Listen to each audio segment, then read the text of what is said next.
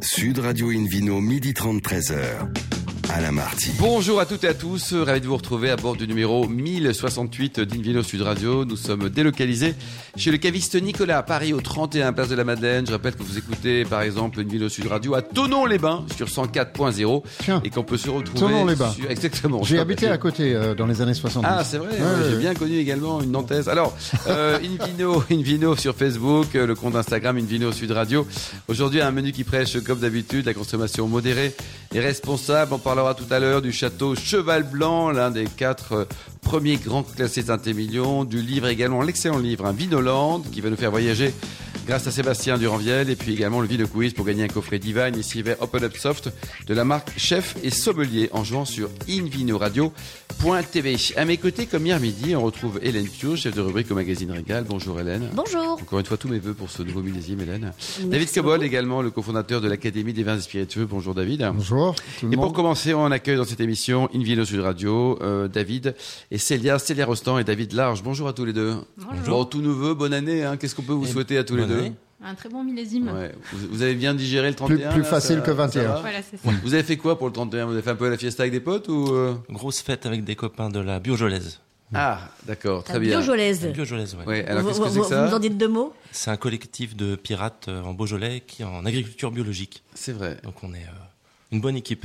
D'accord. Bon, très bien. Donc ça On sent aime la bien les pirates. Ils ont retrouvé leur voix en tout cas. Alors vous êtes où dans le Beaujolais? Parce que c'est une belle et grande région. C'est où? Vous êtes où? Alors, c'est un petit village qui s'appelle Montmlat-Saint-Sorlin. Donc, c'est quand on arrive. Par rapport à New York, vous êtes à combien de kilomètres là Par rapport à New York, loin. Ouais, loin. Par rapport à Lyon, on est à une quarantaine de kilomètres au nord de Lyon. Et on arrive euh, au tout début de l'appellation Beaujolais Village. D'accord. Et alors Célia et David, vous travaillez ensemble ou Vous êtes en plus amoureux? Euh, les deux. Les deux. Oh là là, vous êtes mariés depuis longtemps Ou en couple ensemble depuis longtemps? Et quatre ans maintenant. 4 ans, ouais. 4 ans, oui, en 2022, donc ça fait 4 ans et quelques. Quoi. Hélène, j'ai fini mes questions indiscrètes, c'est à vous. C'est c'est ça. J'attendais de voir jusqu'où vous alliez. Mais non, mais en même temps que 4 ans, il y a une logique. Il faut 4 ans pour qu'une vigne donne, euh, donne, des raisins. Bah, Ce sont les premières feuilles de l'amour. Absolument. Voilà. exactement. Les feux de la bourre, non rien. Bon, allez, laisse tomber. Euh, donc, 8 hectares de vignes en agriculture biologique, bah, en Ouais. plein cœur du Beaujolais, hein, on, on vient de le dire. Euh, c'est un domaine qui existe depuis combien de temps? Alors le mien perso, euh, on va dire 2012. Mhm. Je suis euh, reparti à mon compte après papa-maman. Ils sont arrivés en retraite. Mais sinon, dans le village en soi, la famille, c'est depuis 1800... 40. Oui, 1840, ouais. Absolument, on avait envoyé David Commode à l'époque, on a, on a retrouvé des photos d'ailleurs. Très sympa les ancêtres. Hélène C'est ça. Euh, donc, effectivement, euh, arrière, arrière, arrière, petit-fils de, vigneron. Euh, et, et vous, Célia, parce qu'on parle pas de vous, ce qui m'étonne de la part d'Hélène, vous faisiez Oui. quoi avant d'être amoureuse? Euh, moi, je travaillais pour l'interprofession des vins du Ah, donc Beaujolais. déjà dans le vin, d'accord, très bien, voilà, parfait. Hélène Et, hum, et puis effectivement, donc euh, ce, ce- ce domaine euh, où euh, bah, vous cassez pas mal de codes et notamment, euh, bon alors vous avez les grandes appellations euh, Beaujolais, Beaujolais Village, euh, Côte de Brouilly, Moulin à Vent, et puis euh, et puis vous faites pas mal de hors piste avec des vins de France, un peu dingo. Oui, c'est vrai, ouais. Ça permet de s'amuser un peu, de ne pas être dans le carcan du cahier des charges, de pas ennuyer les anciens qui pourraient être un peu agressés par les noms ou par les. Alors, euh, dites-nous, alors faites-nous, euh, qu'est-ce que vous avez comme truc dingo En- enfin, dingo. J'ai une cuvée qui s'appelle Zombie, par exemple, pour le Beaujolais Ah, une nouveau. cuvée qui s'appelle Zombie. Ouais. D'accord. C'est un petit clin d'œil à Romero. À chaque fois, il y a des, des vrais clins d'œil derrière. Il y a une vraie démarche. Ah oui. Euh, c'est pas que pour euh, provoquer ou faire n'importe quoi. hein. C'est quand même un peu technique. Et puis j'en ai une qui s'appelle le Toxic Gamenger aussi, pour parce que j'étais fan de la la boîte de prod de Trauma Movies, qui Ah faisait des, oui. des, des films un peu trash dans les années 80. euh. donc maintenant c'est c'est un peu ils font plus de films maintenant. Mais- Il n'y a plus Et de trash. mais ils sont voilà. tous morts. Vous avez la cuvée Rocco Siffredi aussi des années 80 non, ça je ça je On a fais pas. évité ça. J'évite. Jurassic Park, non Oui, C'est on ça. a la Jurassic Park, tout à Ouais. fait. Oui, on fait des véhicules cultes aussi euh, du cinéma euh, Alors chaque les, année. les- les noms sont dingues, c'est vrai. Et le vin, il est comment d'ailleurs? Ça pourrait être du Beaujolais, donc c'est du Beaujolais trad euh, travaillé à l'ancienne euh, en macération euh, carbonique ou semi-carbo. Je veux dire, c'est vraiment dans la dans la tradition, même si les noms sont complètement. euh, Dingo, En dehors, disait ouais. Hélène. mais euh, sinon, c'est un du Beaujolais vraiment. euh, Mais les vins simple, sont quoi. différents euh, suivant le, vos noms. Donc c'est pas la même chose que vous mettez Non. équivalent, non, Non, non, c'est de la parcellaire à chaque fois. D'accord, C'est un secteur qu'on met à part, qu'on vinifie à part. Ça permet de s'amuser un peu sur les vinifs, sur les temps de macération. Parce que ce qu'on sait voilà. très peu sur le vignoble du Beaujolais, c'est qu'on a une euh, extrême richesse géologique en fait. D'accord. Donc, ça permet de travailler euh, en parcellaire. Et euh, on a beaucoup de parcelles en fait euh, très morcelées notre domaine. D'accord. Donc on a beaucoup de types euh, de sols et de sous-sols différents Donc sur des le vins in fine qui sont bien différents. David Cobol, la géologie du Beaujolais en, en 30 secondes? Bah, je- je- il y a, il y a 3 quoi, milliards il y a d'années. une semaine, euh, j'ai expliqué toutes les nuances de la vrai, vinification la vinification. les différentes euh, courants de vinification beaujolaise, Ouais, la richesse. auxquels euh, David vient de faire allusion pour une partie. Donc il y a une gamme, une palette à leur disposition. Ils ont un seul cépage pour le rouge, le gamay, et, et plein de plein de parcelles, plein de, de climats différents, et en même temps plein de possibilités en vinification.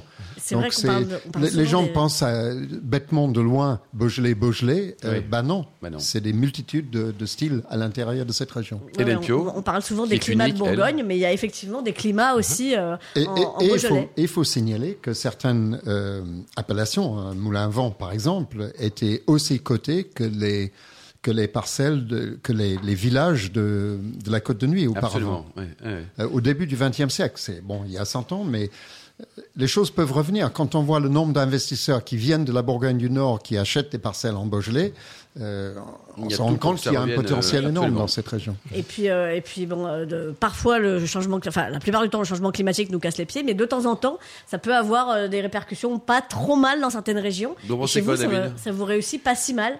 Oui, alors il y a eu, euh, bah, ça dépend les millésimes. Hmm. Par exemple, euh, je vois 15, euh, on dit que c'est pas un millésime Beaujolais parce que c'est un peu chaud. plus chaleureux. Ouais. Ouais.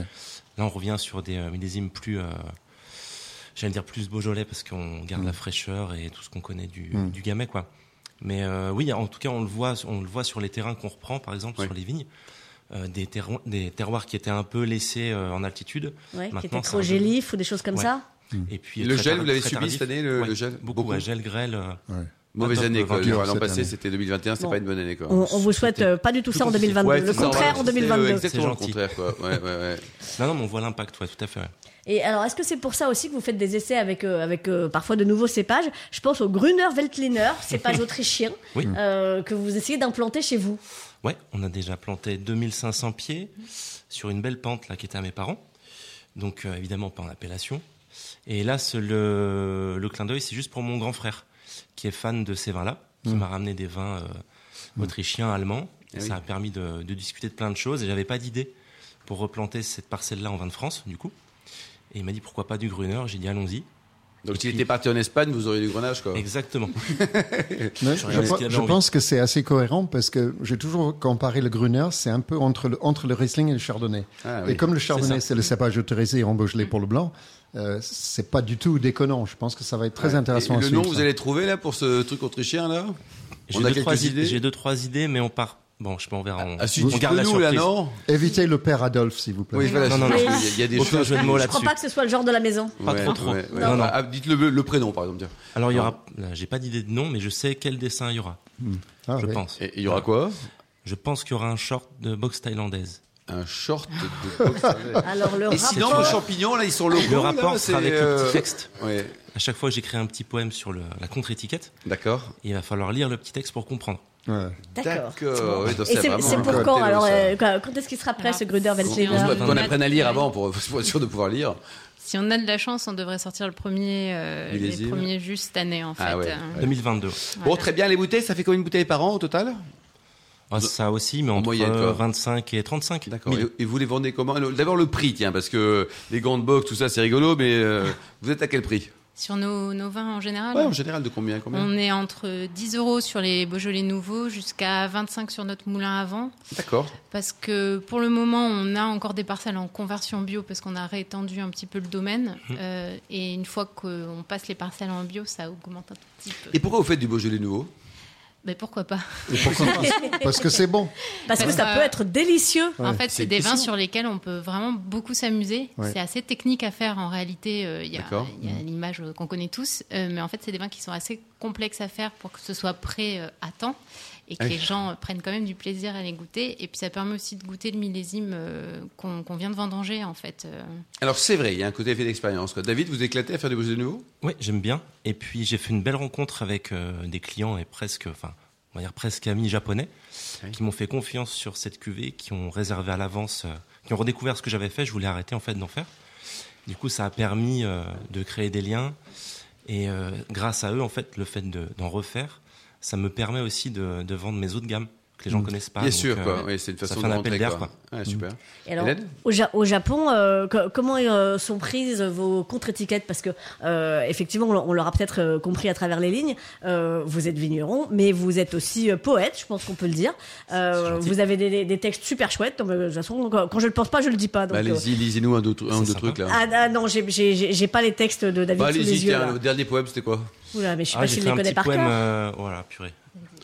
Ah non, Ah non, oui, non, euh, mais je bon. sur une bouteille, je pourrais le lire sur une bouteille, Ouais, par ouais. exemple. Alors, revenu à la vie, dehors le chaos, la brume la nuit, carcasse de voiture de police, s'éloignent les gyrophares des dernières ambulances. La ville s'éteint, plus aucun bruit, le signal radio est coupé. Nous sommes une centaine, bientôt des milliers, revenus à la vie. Oh, c'est beau ça. c'est- joli. On va, on va, on va le répéter tout à l'heure tranquillement entre nous là mais, pour. euh, mais du coup, ma, ma question euh, tout aussi euh, sérieuse était, euh, bah, vous dites euh, des clients japonais, ils font comment les clients japonais euh, avec euh, le joli texte euh, Bah, il est traduit en Ouais, japonais. exactement. Je pense qu'ils traduisent. On avait proposé de traduire et d'offrir Ah bah des oui, posters aussi en aussi. japonais. Ouais. Et en fait, je pense que pour le, le côté un peu euh, Frenchy. ils veulent, ouais, ils veulent garder le côté français. Ah oui, ils comprennent pas, mais en tout cas c'est français quoi. Non, après, ils peuvent effectivement euh, Google Trad. euh, bon, Oui, ça, bon, va, euh. plutôt- ça va plutôt vite maintenant. ouais. Quand on est sur le périph' de Paris, il y a des. Bon, alors Hélène. Euh, alors effectivement, donc euh, des, des, des- des- de jolis textes. On l'aura compris, souvent en forme de coup de colère. hein. Euh, on, a, on a de la chance Ouais. aujourd'hui, vous êtes de bonne humeur, mais apparemment, Non, non, il y je a des suis jours où vous gentil. êtes C'est bien a l'air très heureuse, hein. Voilà. Je cache bien mon jeu. c'est ça. Et puis, euh, et puis, euh, en effet, euh, ben, puisqu'on parlait de la cuvée zombie sur laquelle il y a ce, ce joli poème, euh, des, des essais de cuvée assez rigolotes. Par exemple, vous dites de Massaï et de Zombie que c'est deux terroirs différents, deux parcelles différents, deux villages différents. Les cuves sont côte à côte et vous faites deux cuvées qui n'ont rien à voir, qui, qui n'ont rien à voir. Ouais. Deux expressions différentes, ouais, tout à fait. C'est- ça prouve la richesse du terroir, ça voulait dire quoi. Déjà. Et puis c'est pas très, euh, je veux dire, c'est pas très euh, euh, habituel de le faire sur des Beaujolais nouveaux, parce que souvent c'est très euh, péjoratif hein, de faire du primeur. ouais. Et là, je trouve ça intéressant justement d'un point de vue technique. Donc de du haut de gamme et élaboré, c'est ça? Ouais, c'est ça. Ouais, On peut ouais. dire ça. Ouais. Ah, Parce que déjà 10 balles, c'est un bon prix, non? Ouais, moi, je trouve que c'est pas assez cher. Ah c'est bien. c'est- pas Nous très sommes cher. d'accord, bravo. Vous avez un site internet parce que vous êtes des gens formidables. Qu'est-ce que Oui. vous avez un site, non C'est davidlarge.fr. David- Il n'y a même pas Célia dessus, il n'y a que Et David. non. Ça va venir. Ça va Ouais, venir. je sais, attention, en parce que là, elle va gueuler, la ça. Hélène Pio. Oui, ouais. Merci Célia, hein. beaucoup, merci Célia, merci Célia, merci David quand même, Hélène Pio et David Cobol. On Et se retrouve dans, et- dans un instant chez le Et caviste je certifie Nicolas. que ces vins sont très bons. Bon, ben, c'est très bien. La caution de David Cobol, ça vaut de l'or. Euh, mais le Vino Quiz pour gagner des, des coffrets Divine et Siver Open Up Soft de la marque Chef et. À tout de suite. Sud Radio Invino, midi 30, 13h. Alain Marty. Retour chez le caviste Nicolas à Paris. Nous sommes place de la Madeleine pour cette émission délocalisée. D'ailleurs, vous êtes de plus en plus nombreux à les écouter chaque week-end. Nous sommes ravis. On peut se retrouver sur le compte Instagram Invino Sud Radio. On retrouve Hélène Pio et le Vino Quiz, Hélène. Oui, donc je vous rappelle le principe. Chaque semaine, nous vous posons une question sur le vin et on peut gagner de super cadeaux. Un coffret Divine, 6 verres Open Up Soft de la marque Chef et Sommelier qui appartiennent au groupe Arc, le leader mondial des arts de la table quand même, hein, en jouant sur invinoradio.tv. Alors ce week-end, il faut répondre à la question quel est le nom du château dans le Bordelais dont Camille Lagnou est la directrice? Réponse A, Château Picoron. Réponse B, Château Grignoton. Réponse C, Château Becton. On salue euh, l'ingénuité de Justine qui prépare les émissions. Et euh, pour répondre et gagner un coffret Divine et 6 verres Open Up Soft de la marque Chef et Sommelier, rendez-vous toute la semaine sur le site invinoradio.tv, rubrique Vino Quiz. Nous tirerons le gagnant parmi les bonnes réponses. Merci beaucoup, Hélène Pio, David Cobol. On parle aujourd'hui de l'un des plus grands vins du monde. Il est à côté de Bordeaux. Oui, j'aime pas trop cette approche-là, euh, plus grand vin du monde. Je sais pas trop ce que ça veut dire. En tout cas, c'est un vin qui est reconnu depuis très longtemps comme étant de très haute qualité. Il est de la très haute qualité. Il s'agit de Ch- Château Cheval Blanc. Je vais pas parler du vin proprement parlant. Je vais parler d'une approche à l'agriculture que je trouve très intéressante. euh, innovante dans le contexte actuel, mais qui tout fait un retour sur le passé. Oui. Et, et le fait qu'un château très prestigieux, parce que c'est un premier grand cru classé A à, Saint-Émilion, blablabla, même s'il refuse maintenant le classement pour le, le futur classement, euh, appartenant quand même à Monsieur Arnaud et Monsieur la famille euh, d'Albert Frère, que qu'un château comme ça ose euh, mettre un pas dans une agriculture très innovante et en même temps très traditionnelle, je trouve que c'est un signal très intéressant. Et il s'agit de quoi? Il s'agit de l'agroforesterie. Euh, ils ont planté des centaines d'arbres et de haies, y compris au milieu des vignes, y compris dans les rangs de vignes pour certains. euh, avec une diversité d'espèces, des espèces locaux, euh, l'érable, le chêne, etc., qu'on trouve beaucoup dans le sud-ouest, mais aussi des fruitiers. Euh, implantation de trois mares aussi pour avoir une diversité euh, biologique sur la place et aussi pour aider dans le drainage et avoir de l'eau. Euh, et puis des, des bosquets euh, et arrêter tout travail de labour des sols. Parce que c'est une connerie, cette histoire-là. Euh, maintenant, ils ont élicité l'aide de, de, de, de beaucoup de gens, dont Marc-André Solos, qui, euh, qui est un grand euh, spécialiste des sols et de la vie des sols. De, de quelle région, monsieur? Ce monsieur, il, vit- il, il est professeur à, à Paris, mais il travaille dans différentes universités autour du monde parce que c'est un grand spécialiste de, de la mycorhize, c'est-à-dire l'activité des champignons dans le sol et de la vie des sols d'une manière générale. Or, il a décrit très précisément qu'en labourant en permanence les sols, non seulement on les oxyde, mais on tue la vie dans la partie superficielle atteinte par les charrues ou les griffes. Donc c'est pas terrible tout ça. Donc c'est pas terrible, alors que c'était très à la mode pendant très longtemps. Euh, il dit au contraire, il faut couvrir les sols, il faut pas les laisser exposer, il faut coucher, soit tendre l'herbe, soit le coucher régulièrement, et laisser le sol vivre. Euh, et Cheval Blanc a adopté cette politique. Euh, ça a commencé euh, déjà en 92 avec quelques poules. Ensuite, depuis 2008, le mouvement s'est accéléré. Maintenant, ils ont un vrai programme extrêmement bien mis en place par un gars qui s'appelle Pierre-Olivier Clouet, qui est le directeur technique en dessous de, de Pierre Lurton. Et c'est, je trouve, c'est vraiment un signe très fort et très intéressant. Euh, après, on va voir ce, quel effet ça a sûr, les sur le vin. Mais évidemment, ils abandonnent absolument pas la politique qualitative extrêmement sélective. Euh, mais il dit que déjà, il y a des résultats sur la vie des sols, parce qu'on peut le mesurer. On peut prendre un échantillon de sol et mesurer la, la vie microbienne des mycorhizes, c'est-à-dire les champignons, qui, ont, euh, qui ramifient en réseau à partir d'un arbre vers un autre arbre, voire une autre plante. Et ce sont ces mycorhizes qui permettent au système racinaire de la vigne, par exemple, de pomper des éléments euh, minéraux du sol. Euh, le- les, les molécules de minéraux sont trop gros pour passer dans le système racinaire. Donc, si vous n'avez pas des mycorhizes, des champignons qui cassent les molécules, Eh oui. qui les rendent assimilables par la plante, eh ben, vous n'avez pas cette, cette genèse, cette euh, euh, énergie qui passe dans, dans la plante. Donc je trouve que cette approche est, est vraiment très significative. J'espère qu'elle sera euh, suivie par d'autres partout. Je pense que beaucoup autrefois faisaient comme ça. On appelait ça les, les jouales quand on plantait des, des arbres au milieu de, de la vigne, pas simplement autour, mais aussi au milieu. Évidemment, on ne laisse pas l'arbre se développer euh, complètement n'importe comment. Oui. On va le tailler. Et si on met des fruits, ça permet de laisser des fruits sur l'arbre qui vont être mangés par les oiseaux. Donc les oiseaux vont bouffer les insectes. Donc il y a tout un écosystème qui se met en place, un système circulaire. On n'a pas besoin de mettre des engrais parce que la matière organique qu'on fait tomber sur le sol va générer de la matière organique dans le sol. Euh, donc je trouve que c'est un système très vertueux et je serais intéressé de voir que ça s'étende à beaucoup d'autres vignobles. d'accord. Ouais. Et on a dans d'autres régions viticoles, pareil, une même Oui, je pense hein qu'il y a d'autres expériences. Le, le gars qui était à la, à la tête du mouvement agroforesterie, c'est un quelqu'un qui vit dans le dans le Gers Oui. euh, et qui pratique ça sur son domaine depuis très longtemps. Mais euh, j'aimerais bien voir ça pratiquer et, et qu'on arrête de voir. Ça s'étend au-delà du, du vin. Hein. C'est là, je prends un exemple dans la vigne, mais quand je vois autour de chez moi dans le Sud-Ouest ces énormes quantités d'hectares où le- la terre est nue pendant tout l'hiver, c'est une connerie énorme. Euh, D'abord, il y a une perte de, de, de production. hein. On peut produire un autre récolte pendant l'hiver. Il y a une déperdition des sols, il y a l'érosion des sols. euh, tout ça, ça, ça s'enchaîne. Et puis, une destruction de la vie du sol Ouais. aussi.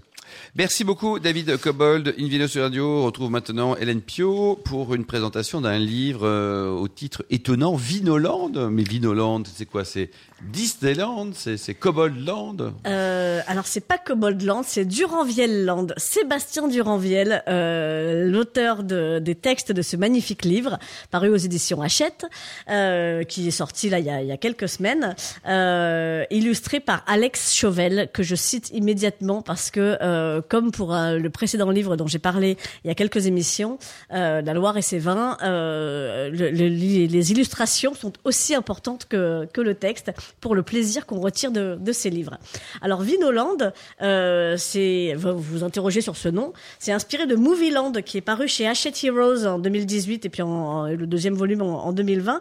C'est la promenade d'un passionné David Honora dans l'histoire et les univers du cinéma à travers une cartographie imaginaire. C'était un road movie à travers les genres, et là on a un road movie à travers les vins. Euh, c'est-à-dire que, en fait, au lieu d'un atlas géographique habituel, vous avez alors l'Europe, elle est euh, de par ordre d'apparition, l'Italie, la France, l'Espagne. Alors, ça fait chier tout le monde, hein, faut être lucide. Bon, ok, j'avais dit que je ne dirais plus de gros mots à l'antenne. Non, Ça- et bonne résolution là. ça y est, euh, c'est raté. attention, là, Hélène 2022, c'est hein. déjà Bon. bon. Ok, bon, je, ferai de mieux. gros mots. Je ferai Fini. mieux en 2023, je vous promets. Carton jaune. Un carton jaune. Oh, vous pouvez y aller au rouge, aller au point où on est. Non, on est non, plus non, non, non, on vous aime. Euh, donc, c'est vrai que les atlas comme ça, euh, on en a tous, euh, enfin tous les fans de vin en ont reçu au moins à Noël, et ça, euh, voilà, c'est- pas ce qu'on va lire en priorité. c'est gentil pour mon dernier bouquin, ça, Hélène. Merci. Hein. Oui, Ah, mais, non, le vôtre était ça- forcément bien, on en reparlera. Ça cale bien une armoire déjà, et deuxièmement, ça peut Ouais, brûler dans une cheminée. Non, mais ça, ça, il y a des utilités. Bref, quoi, oui. Vinoland prend la géographie par les sens. Ça vous prend par le plaisir, par la gourmandise, par les papilles. Euh, et ça vous fait tourner quand même 156 pages, euh, comme, comme si c'était un, un roman à suspense. En fait, l'idée, c'est plutôt donc qu'effectivement de le faire euh, par continent, par, euh, par pays, on va le faire euh, par genre de vin, par style, par approche. Et c'est comme ça qu'on a la vallée de la soif, l'atoll aux mille parfums, la Costa Rosa pour les rosés, euh, le Cap Fraîcheur, qui, qui, qui, et dans le Cap Fraîcheur, vous pouvez avoir aussi bien des blancs, des rouges, des rosés. Ce sont les vins liés par la fraîcheur. La forêt des géants pour, euh, pour euh, les vins mythiques. Et donc, un exemple parmi tant d'autres, euh, dans l'archipel des bulles, euh, vous, avez à la fois euh, le Maharashtra en Inde, vous avez les vins du Dorset, vous avez les créments de Loire, vous avez le, le.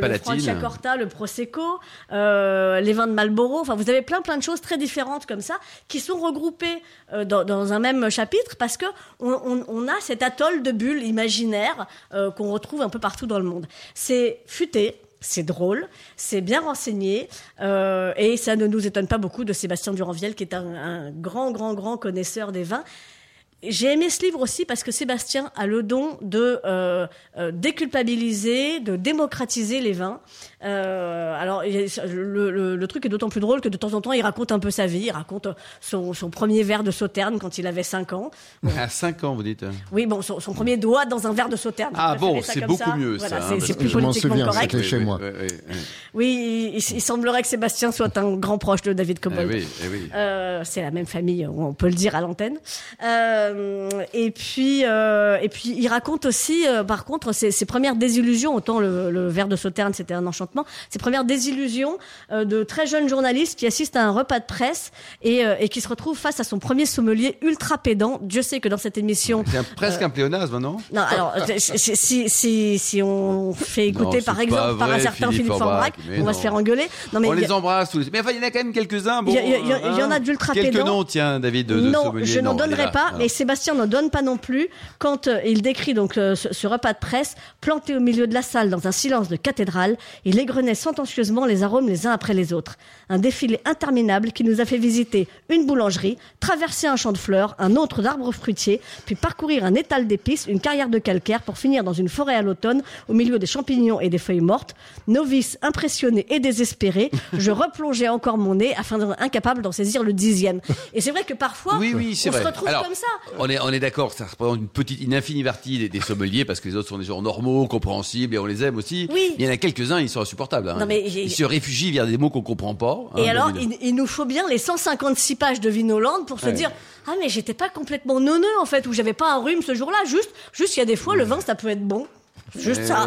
Ça, voilà, ça peut être ok, euh, frais, fruité si tu veux, mais ça peut s'arrêter là. Et on a le droit et on a le droit de kiffer le vin euh, Puis sans, on l'aime, on sait pas pourquoi on l'aime, mais on l'aime. Hein. sans, sans trouver des notes de sous-bois à l'automne vers 4 heures du matin, juste après le passage du lièvre. Vous voyez, c'est, possible, Ouais, ouais, on a le droit. Et merci Sébastien Duranviel et Alex euh, Chauvin, de Chauvel de, euh, de, de nous autoriser ça. Surtout que c'est un vin où Un vin ou un livre? Un livre, pardon. Je- je- J'en perds mes mots. Où quand même dans les mêmes pages, vous allez pouvoir trouver euh, une comparaison entre Montrachet et Mbappé. Oui, c'est possible. Sébastien Duranviel, il n'hésite pas, il y va, il est comme ça, il dit bah ouais, on, on- on- si, si on a le droit de dire que ça ressemble à un sous-bois sous la pluie, on a le droit de dire que ça ressemble Bien à une sûr, chevauchée de Mbappé. Il n'y a pas de raison. Euh, je vous parlais des illustrations. C'est le seul livre sur le vin, à ma connaissance, où vous allez voir sur la même page la reine d'Angleterre et Vishnu. Euh, c'est, euh, enfin, franchement, il raconte allez, un peu sa vie, Combien ça coûte et Il désigne des icônes, il désigne des idées reçues, c'est super bien. 29,95€ chez Hachette Vin, Vinoland, 156 pages. C'est cadeau. Faites des, faites des, des, cadeaux encore en janvier. Franchement, euh, allez-y. 156 pages de bonheur. Merci Hélène Pio, merci David Cobol, merci également à Célia Rostand et David Large, aux millions d'amateurs de vin qui nous écoutent. Chaque week-end, un clin d'œil à Justine qui a préparé cette émission ainsi qu'à Sébastien pour la partie technique. Fin de ce numéro d'Invino Sud Radio. Pour en savoir plus, rendez-vous sur le site hein, sudradio.fr, invinoradio.tv, la page Facebook, le compte Instagram Invino Sud Radio. On se retrouve samedi prochain, ça sera à 13h précise pour un nouveau numéro délocalisé chez Nicolas, le caviste qui a été fondé, n'oubliez pas, en 1822. D'ici là, excellent déjeuner, restez fidèles à Sud Radio, encouragez tous les vignerons français et surtout respectez la plus grande des modérations. Salut et bon dimanche.